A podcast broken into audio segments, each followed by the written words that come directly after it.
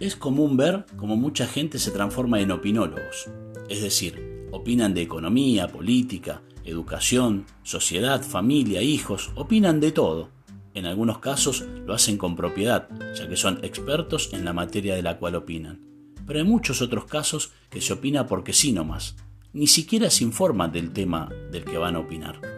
Solo escuchan por aquí y por allá algo alusivo a determinados temas y se lanzan a opinar como grandes eruditos en la materia de la que deciden hacer un juicio de valor y dar rienda suelta a lo que piensan.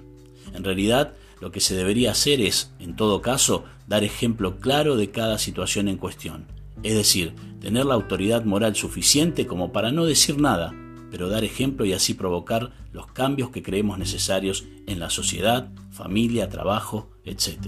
Tu opinión no cambia nada, tu ejemplo lo cambia todo.